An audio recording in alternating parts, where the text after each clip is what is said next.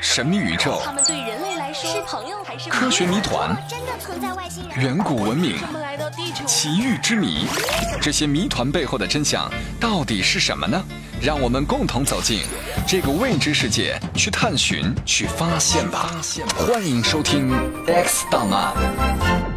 小朋友们，你们好，欢迎收听《X 档案》。一提到火星人，我们的脑海就会立刻浮现出有着圆圆的脑袋、大大的眼睛、细小四肢的外星生命。事实上，这些经常出现在科幻电影中的形象，并非是子虚乌有的。那小朋友们，你们认为火星上有生命吗？火星上的大气十分稀薄。只有地球上大气密度的百分之一。如果没有特殊的保护措施，人类是无法在这种环境里生存的。到火星上去的地球人，只能在室内或者地下洞穴里生活。那这是不是就意味着火星上不存在能适应火星条件的高级生命形态呢？同学们，你们发表一下各自的看法吧。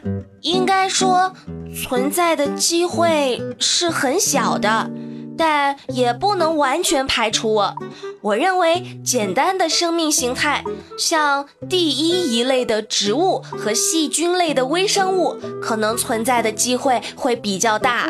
虽然火星不适合我们人类生存，但是也许有更高级的生命能够适应这种恶劣的环境呢。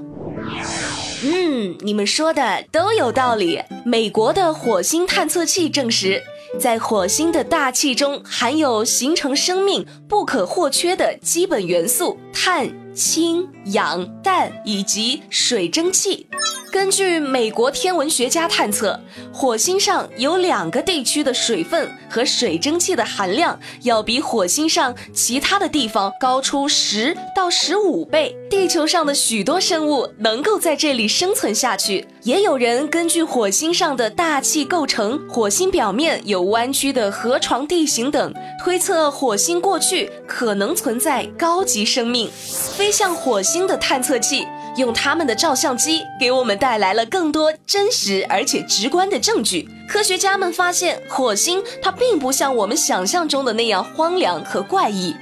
值得一提的是，早期的海盗号探测器曾经拍摄到了火星上的河道网，它表明了火星上液态水的流动。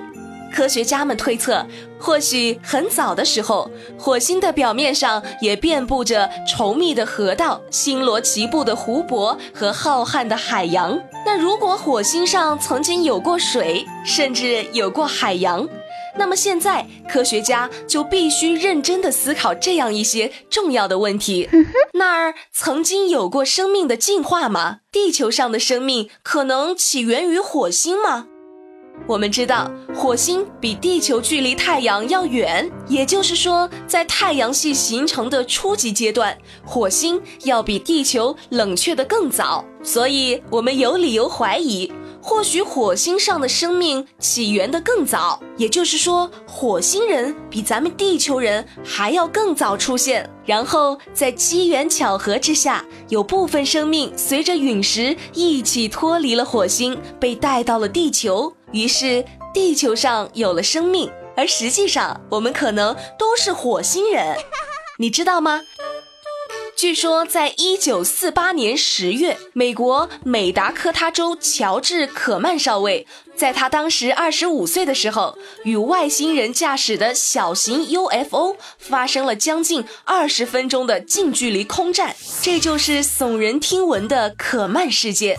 当事人对战争场面进行了生动的描述。不过，很多人认为可曼尚未看见的白色巨大放光体，并不是外星人操纵的 UFO，而是随风摇曳的气球。